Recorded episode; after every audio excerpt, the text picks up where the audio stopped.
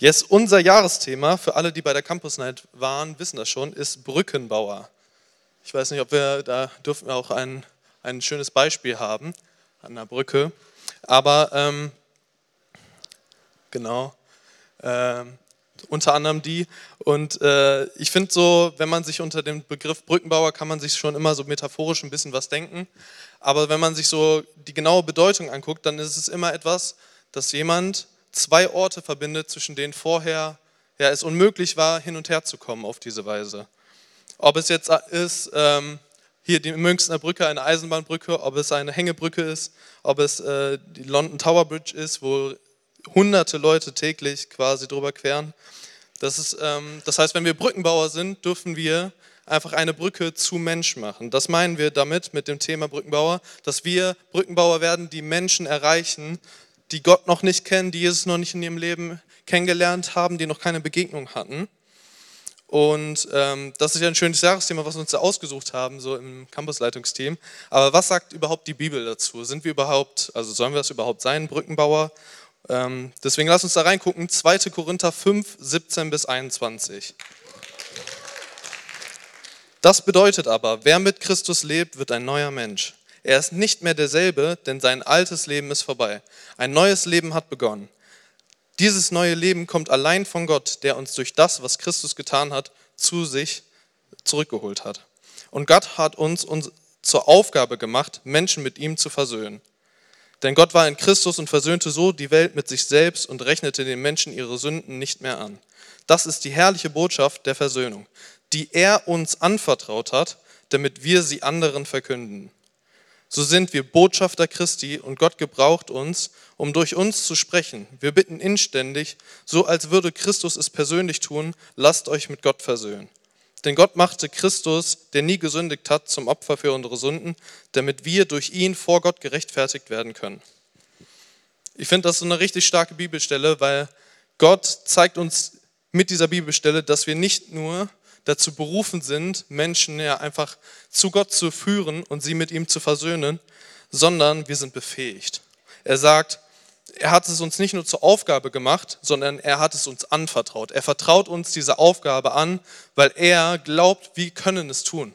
Wir sind befähigt. Wenn wir Gott als unseren Schöpfer verstehen, dann wissen wir, dass ein Schöpfer, wenn er seinem Geschöpf eine Aufgabe gibt, ihm alles geben wird, was dieses Geschöpf braucht, um eine Aufgabe zu erfüllen. Das heißt, wenn Gott sagt, ich vertraue dir an, Menschen zu Jesus zu führen, dann dürfen wir wissen, Gott sieht das in uns, weil er alles in uns hineingetan hat, was wir brauchen, um das zu tun. Das heißt, wir dürfen uns immer wieder darauf zurückberufen, wir sind berufen und befähigt, Brücken zu bauen. Und ich finde, wenn man so überlegt, okay, ja, Menschen eine Brücke bauen und Menschen zu Jesus zu bringen, Menschen in die Kirche einzuladen, das ist etwas, das habe ich persönlich tatsächlich gar nicht auf einem klassischen Weg kennengelernt, wo jemand mich eingeladen hat, ich das erstmal in der Kirche war und eine Begegnung mit Gott hatte, sondern ich bin christlich aufgewachsen. Das heißt, ich hatte nicht diesen Moment. Meine Eltern haben mich einfach rigoros mitgeschleppt zur Kirche, bis äh, ja, ich irgendwann dann selber auf einmal freiwillig dahin gehen wollte. So. Und das ist, ich bin denen sehr dankbar dafür, dass über diese Art und Weise eine Brücke für mich gebaut wurde. Aber deswegen ist für mich das gar nicht so, ich weiß nicht, wie das ist, in eine Kirche eingeladen zu werden und diesen einen Wendepunkt zu haben, wo Jesus einem begegnet, sondern für mich war das ein langwieriger Prozess über meine Kindheit, meine Jugend und ähm, meine erste so richtige Erfahrung mit Evangelisation, mit Leuten, die quasi eine Brücke bauen, war relativ, ja, ich würde sagen, für die meisten relativ radikal. Und zwar war das auf einer Freizeit, die heißt Summer Ride. Ähm, ich weiß, dass hier mehrere sitzen, die selber schon mal auf dem Summer Ride waren. Ich habe tatsächlich auch Dominik Pöllner da kennengelernt, vor vielen Jahren, bevor er überhaupt wusste, was Wuppertal ist. Spaß. Oder Soling. Nee, und ähm, genau, auf Summer Ride ist eine Straßenevangelisation in Ostdeutschland. Da ähm, geht man zu Kirchen und hilft ihnen, für Veranstaltungen auf der Straße Menschen einzuladen. Das heißt, ich fand das sehr herausfordernd für mich als Teenager, der eher introvertiert ist, der eher nicht so unbedingt auch so eine Quasselstrippe ist, der Leute jetzt eher ungern auf einer Straße einfach so anquatschen möchte, ähm, dort diese Herausforderung zu haben, okay, ich gehe jetzt zu Menschen hin, lade die für einen Gottesdienst ein und rede mit diesen Menschen über Jesus. Äh, und das im Alter von 14, 15 Jahren, das war für mich eine große Hürde. Und ich habe auch gemerkt, dass es mir immer schwer fiel, obwohl ich das tatsächlich, ich glaube, ich war auf drei Summer Rides, drei Jahre lang gemacht habe. Ich habe dann immer geguckt, dass ich so in meinen Fähigkeiten da irgendwie mithelfe, ob es Cajon spielen ist auf dem Marktplatz, äh, während wir da Lobpreis gespielt haben, oder ob es Technik machen ist für irgendeinen Veranstaltungsgottesdienst, den wir dort gemacht haben. Ähm, ich war auf jeden Fall immer dankbar, dass ich irgendwie so meinen Ort gefunden habe, wo ich da Teil von sein kann, weil ich hatte das Gefühl, dieser Schuh von auf der Straße Menschen ansprechen, der sitzt mir irgendwie nicht so richtig. Aber wenn wir doch berufen und befähigt sind, das zu tun, so, was ist dann etwas, also wie können wir dann Brückenbauer sein, wenn wir trotzdem viele von uns, ich glaube auch viele, die hier sitzen, die jahrelang Christen sind, sagen, okay, ja, aber also auf der Straße irgendwelche fremden Menschen ansprechen, das ist jetzt nicht so der Weg, wie ich mir vorstelle, dass ich das machen soll, weil ich glaube auch nicht, dass Gott uns dazu beruft, irgendwie auf der Straße wer anders zu sein, als wir eigentlich sind, sondern Gott hat uns individuell gemacht. Wir dürfen uns wissen, wie Gott uns geschaffen hat, ist ein Weg, wie wir Menschen erreichen dürfen. Und ähm, Genau. Das heißt, wenn wir uns jetzt genau angucken, wie können wir denn diese Brücken bauen, dann möchte ich uns drei Punkte quasi mitgeben, drei Wege, wie wir Brücken bauen können. Der erste Punkt ist, nutze deinen ganzen Einfluss, um auf Jesus hinzuweisen und nicht auf dich selbst. Ich möchte gerne in die Bibelstelle reingehen, in Johannes 1, 35 bis 37. Und zwar, da geht es um äh, Johannes den Täufer, der ähm, war ein gefragter Redner, der richtig viele Nachfolger selber hatte, die ihm gefolgt sind. Und Johannes hat immer von einem Messias, einem Retter erzählt. Aber die Leute haben immer Johannes gefragt, ja, also wer bist du denn jetzt? Also bist du schon der Retter oder was auch immer? Und ähm, Johannes sagt in 35 bis 37, ähm, dass, also er sagt in den vor, vorherigen Stellen, dass er das nicht ist, sondern jemand anders der Retter ist. Und in 35 bis 37 sagte er, am nächsten Tag stand Johannes an der gleichen Stelle und zwei seiner Jünger waren bei ihm. Als Jesus vorüberging, blickte Johannes ihn an und rief aus, seht hin, dieser ist das Lamm Gottes. Da wandten sich seine beiden Jünger um und folgten Jesus. Das heißt, Johannes hatte nicht dieses Verständnis von, okay, ja, ich bin jetzt hier der große Redner und äh, ihr solltet mir alle nachfolgen, sondern er hat immer auf Jesus gezeigt und gesagt, Jesus ist der Retter, er ist das Lamm Gottes, folgt ihm nach und auch wenn ich vielleicht meine Nachfolger dadurch verliere, das ist es wert, weil er zeigte auf Jesus und sagte, guckt ihn an. Die Herzenshaltung von Johannes war klar. In Johannes 3, Vers 30 steht, er muss immer größer werden und ich immer geringer. Johannes Demut finde ich irgendwie sehr beeindruckend, weil man könnte auch irgendwie, das könnte einem so zu Kopf steigen, dass man sagt, ja, und irgendwie ganz viele Leute fragen mich, irgendwelche großen äh, Priester fragen nach mir, fragen, wer ich bin. Aber Johannes zeigt auf Gott und Jesus und sagt, das ist der Erlöser. Und ich finde, das ist ähm, so in unserem Alltag manchmal sehr wichtig, dass wir verstehen, wir sollten auf Jesus zeigen. Und ähm, ich finde, dieses Beispiel von Licht in der Welt zu sein, kann sehr schnell dazu wechseln, dass uns wir, wir uns quasi ins Rampenlicht stellen vor anderen und sagen so, oh, guck vielleicht so, guck mal, was für ein guter Mensch ich bin oder guck dir an, was Jesus in meinem Leben getan hat, aber nicht dabei zeigen, Jesus hat das und das getan, deswegen ist er groß. Deswegen ist er einfach ja das, wo ich hinzeige. Und wenn ich mit Menschen rede, dann sollten sie auf jeden Fall wissen, dass ich Nummer eins Fan von Jesus bin und dass ähm, er auf jeden Fall das ist, worüber ich reden möchte und nicht über mein Leben primär. Ein zweiter Weg, wie wir Menschen eine Brücke bauen können, ist, dass wir es generell zu einer Priorität für uns machen, Brücken zu bauen.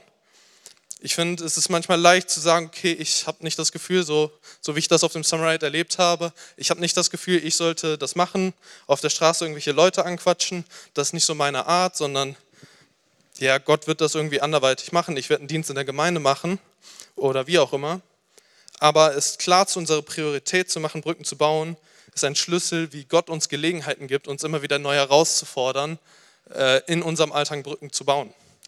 Und ich finde das, ich arbeite in einem Café, Café Teilzeit und ich finde das selber noch sehr herausfordernd und es fällt mir nicht immer leicht darauf zu hören, aber bis jetzt habe ich es zumindest erlebt, dass immer, wenn ich Gott gefragt habe, Gott, zeig mir doch bitte einen Mitarbeiter, einen Arbeitskollegen, jemanden, einen Kunden, ähm, den ich ermutigen soll, wo ich Licht sein darf für ihn, wo ich ihn einfach ja vielleicht für ihn beten sollte oder mit ihm über Jesus reden möchte, dann hat Gott immer eine Gelegenheit auf jeden Fall dafür geschenkt. Ich weiß genau an die Tage, wo ich der Folge geleistet habe und mit Menschen darüber geredet habe, vielleicht ihnen erzählt habe, was meine Perspektive darauf ist und sie angefangen haben, das zu hinterfragen, weil gerade in einem Café, ich habe viele Leute, die haben ein ganz anderes Weltbild, für die ist es schwierig nachzuvollziehen, Aaron, wie kann es denn sein, dass du Karriere, wie du irgendwie viel Geld zu verdienen, wie kannst du das alles aufgeben? Und für sie dann einen neuen Blickwinkel dazu bekommen, das ist immer sehr wertvoll gewesen. Genauso gibt es aber Tage, wo ich genau das gleiche Gebet gesprochen habe und mich nicht getraut habe, in dem Moment darauf zu hören. Das heißt, ich hatte das Gefühl, ich sollte für diese Person beten. Sie hat Schmerzen. Aber das kann ich ja jetzt nicht im Café während meiner Arbeitszeit machen, das ist ja irgendwie komisch. Und ich mich dann auch nicht getraut habe. Aber ich glaube, dass es so wichtig ist, dass wir diese Priorität haben, dass wir es tun wollen.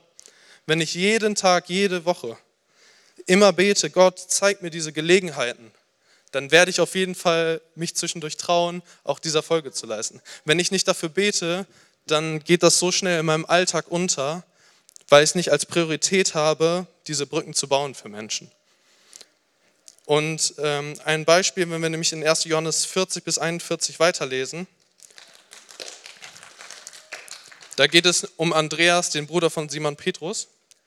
Und ähm, genau, Andreas, der Bruder von Simon Petrus, war einer der beiden Männer, die Jesus gefolgt waren, weil sie gehört hatten, was Johannes über ihn sagte.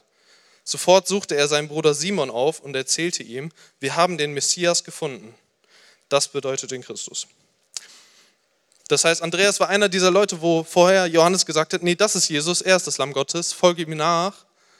Und Andreas, der selber diese Nachricht bekommen hat und Jesus begegnet ist, sich entschieden hat, ich möchte ihm nachfolgen, hatte die Priorität, okay, ich muss sofort das, was Johannes mir vorgelebt hat, als Priorität in meinem Leben sehen. Ich will meinen Bruder Simon Petrus auf jeden Fall mitnehmen zu diesem Jesus und ich will ihn diese Brücke bauen, dass äh, Simon auch diesen Jesus kennenlernt und so ist Simon Petrus auch Jesus nachgefolgt. Wenn wir ähm, nochmal dieses Bild von den Brücken uns angucken, ich finde, äh, wenn wir uns so als Brückenbauer verstehen, dann gibt es eben genau dieses Bild von, okay, aber es gibt Menschen, die sind da voll für berufen, für evangelistische, ähm, für so Straßenevangelisation, für im Alltag Menschen darauf ansprechen. Aber ich bin das nicht und deswegen höre ich, also lasse ich gleich bleiben, weil Gott wird meine Fähigkeiten woanders sehen. Ich sehe das aber eher so, dass Gott uns sagt, okay, du bist Brückenbauer, du hast einen spezifischen Zweck. Du bist ein Brückenbauer, du kannst Brücken bauen, wo Gott dich in deinem Umfeld gebrauchen möchte, wo niemand anders diese Brücke bauen kann. Es gibt Menschen, die sind dazu berufen, wie diese Tower Bridge, hunderte Leute zu erreichen, weil sie das Umfeld haben, in dem sie das können, weil sie ihren, weil ihr Charakter, weil, weil die Talente, die sie haben, einfach genau dafür gemacht sind. Und es gibt Menschen, die sollen Orte erreichen, die exakt diese Leute nicht erreichen. Menschen, die dazu berufen sind, mitten in Klippen eine Hängebrücke zu bauen, um Menschen zu erreichen, weil sie vielleicht die einzige Person sind, die diese Menschen erreichen, weil sie das Herz dafür haben, weil sie vielleicht die Geduld dafür haben, weil sie die Empathie haben, um genau den Leuten zuzuhören, die sonst übersehen werden. Und äh, wo es vielleicht bei einer Hängebrücke nicht hunderte Leute stündlich rüberlaufen können, ist es trotzdem so wichtig, dass sie existiert. Der dritte Punkt ist, wie wir das machen können, ist einfach zu sagen, komm und sieh. Wenn jemand dich auf dein Glaubensleben anspricht und wenn du irgendwie zu diesem Moment kommst, wo du mit jemandem über Jesus reden kannst, über deinen Glauben reden kannst, dann ist, haben wir oft eine Abwehrhaltung, weil wir glauben, okay, jetzt muss ich, ich muss gerade total ready sein, ihm alles zu sagen an Argumenten ich muss diese Person jetzt überzeugen, Christ zu werden. Ich muss die Person jetzt irgendwie von meiner Sache überzeugen und sie ihnen zeigen, was sie einfach verpassen sonst. Aber was wir einfach ganz oft in der Bibel sehen, ist, dass wir einfach sagen dürfen, komm und sie selbst. In Johannes 1, Vers 45 und 46 steht, Philippus machte sich auf die Suche nach Nathanael und erzählte ihm, wir haben den gefunden, von dem Mose und die Propheten geschrieben haben. Es ist Jesus, der Sohn von Josef aus Nazareth.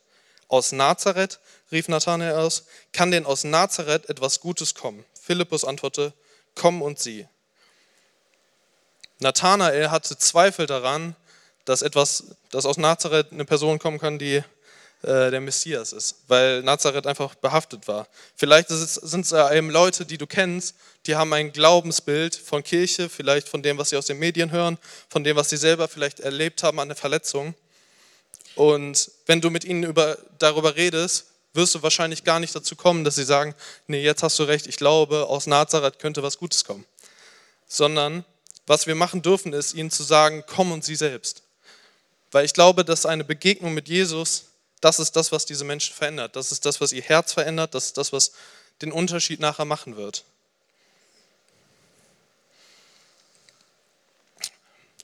In Johannes 1, Vers 49, da ist nämlich Nathanael dann zu Jesus gegangen und Jesus hatte ihm prophetisch gesagt, du warst unterm Feigenbaum und ich habe dich da gesehen. Und Nathanael hat gesagt, wie, also es kann, war alleine unter einem Feigenbaum und konnte das gar nicht fassen und hat dadurch begriffen, Rabbi, du bist der Sohn Gottes, du bist der König Israels. Weil Nathanael gesagt hat, okay, ich folge diesem Komm und Sie, ist er Jesus begegnet und in Bruchte einer Sekunde, als Jesus ihm gesagt hat, ich habe dich gesehen unter dem Feigenbaum, wusste Nathanael, das ist der wahrhafte Retter, das ist der Messias, das ist der Gott Israels und ja, ich finde das so krass, weil oft, wenn denke ich mir so, dann könnten wir uns ja die Mühe sparen, selber zu versuchen, Gott zu rechtfertigen, so Gottes Anwälte zu spielen vor unseren Mitmenschen und ihn zu verteidigen, vielleicht auch in Meinungsbildern, die in der Welt komplett nicht begreiflich sind, weil sie sagen, ja, das in der Bibel steht, das ist total veraltet, wo du als Christ aber sagst, ja, aber ich habe diese Meinung, ich habe etwas, weil Gott dein Herz so verändert hat, weil Gott dir einfach ja das, die Antwort darauf gegeben hat, was die Wahrheit ist. Deswegen, wir sind berufen und befähigt, ein Brückenbauer zu sein. Gott hat alles Nötige dafür, die gegeben, um Menschen zu ihm zu führen. Deswegen, ich möchte euch einfach ermutigen, euer eigenes Bild von einem Brückenbauer, von Menschen, die Leute zu Jesus führen, einfach, dass ihr das herausfordert. Dass ihr vielleicht, auch wenn ihr lange schon unterwegs seid, sagt, okay, Gott, was sind denn die Dinge, die einfach, ja, ähm, die ich machen kann? Was sind die Menschen, die du durch mich erreichen möchtest? Gibt es Menschen, die ich einladen darf in die Gemeinde, um einfach zu sagen, ey, komm und sieh dir das einfach mal an. Entweder sind die Leute dann sagen, nee, das war überhaupt nichts für mich, oder sie begegnen Jesus und sie haben eine lebensverändernde, ja, einen lebensverändernden Moment, wo sie einfach ein neues Leben mit Jesus anfangen können. Wie cool ist das? Das heißt, die drei Wege nochmal. Lass uns Jesus groß machen in unserem Leben. Lass uns einfach ja wirklich so, dass Menschen, wenn sie auf uns gucken, nicht auf uns schauen, nicht auf uns als Licht, sondern dass das Licht hilft, auf Jesus zu schauen, dass wir Gott einfach groß machen dürfen dadurch. Lass uns das eine Priorität machen, Menschen für Jesus zu erreichen. Jeder einzelne von uns ist dafür berufen und befähigt. Wenn wir Gott einfach fragen, immer wieder, Gott, kannst du bitte mir zeigen, was heute an diesem Tag, gibt mir eine Gelegenheit, wo ich den Mut haben darf, auf Menschen zuzugehen und Menschen einzuladen. Ich glaube, dass Gott uns das geben wird. Und dass wir das immer wieder fragen dürfen, um einfach eine neue Chance zu bekommen, genau das zu tun. Und als letztes, lasst uns einfach, Herr, Gott Menschen davon zu überzeugen. Dass wir sagen, komm und sieh. Dass wir sagen, ja, guck dir das einfach mal an, komm einfach mal sonntags vorbei, guck dir vielleicht diesen Online-Gottesdienst an, komm mal zu einem Gebetsabend, komm zur Kleingruppe. Das sind alles so wertvolle Tools, die wir haben, um Menschen einfach daran zu führen und zu sagen, Gott begegne diesen Menschen an diesem Ort. Ich muss sie nicht davon überzeugen. Meine, meine Worte werden ihr Herz nicht verändern, aber eine Begegnung mit dir, Gott. Und wir können gerne einmal zusammen aufstehen.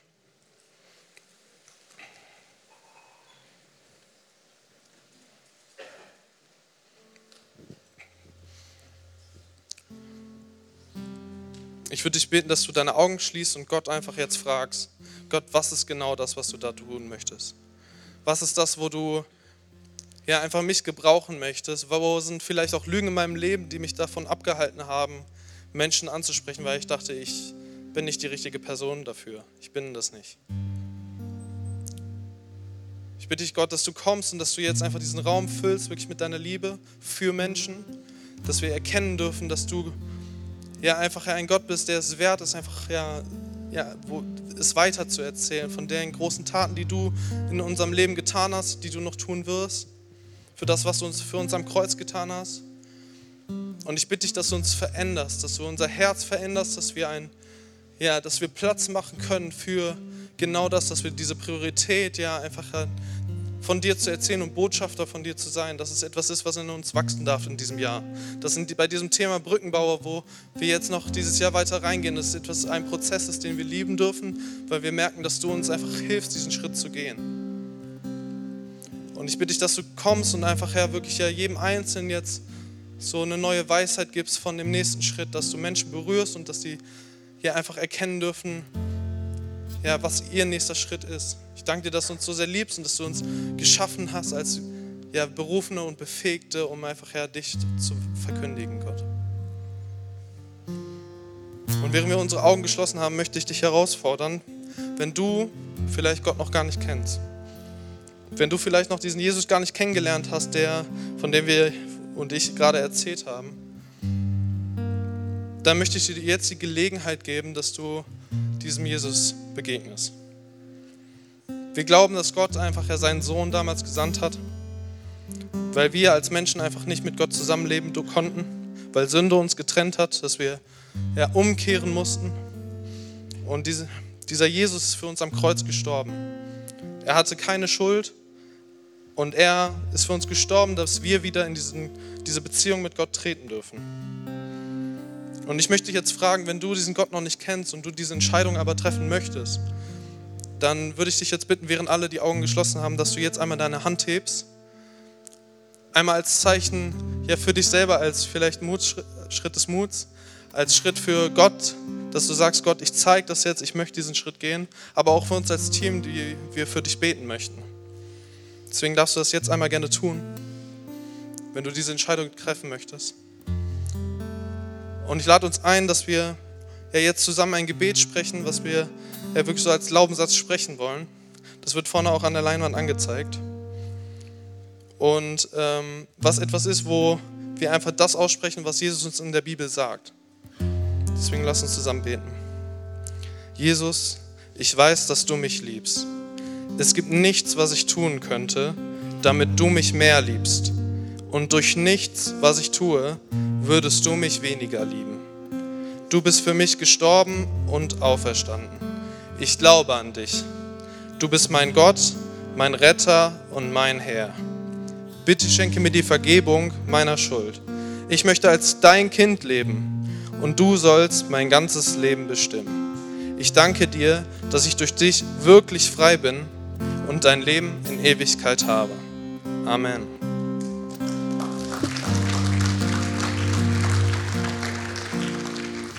Wir wollen jetzt einfach in eine Zeit gehen, wo wir ja, einfach im Lobpreis Gott begegnen wollen. Wo wir ihn groß machen wollen, wo wir ihn anbeten wollen, weil er unser Lob verdient hat. Und ich lade dich ein, dass du diese Zeit nutzt. Nutzt, um einfach Gott das auszudrücken, ja, was dich gerade beschäftigt, was dich vielleicht angesprochen hat in der Bibel, äh, in der Predigt, aber auch einfach das, was vielleicht dich gerade herausfordert daran, dass du Gott fragst, ja Gott, aber ich habe diese Ängste vielleicht, Gott hilf mir dabei. Und ja, so nutzt doch diese Zeit und lass sie nicht einfach verstreichen. Ich danke Immanuel, dass uns da jetzt reinführt.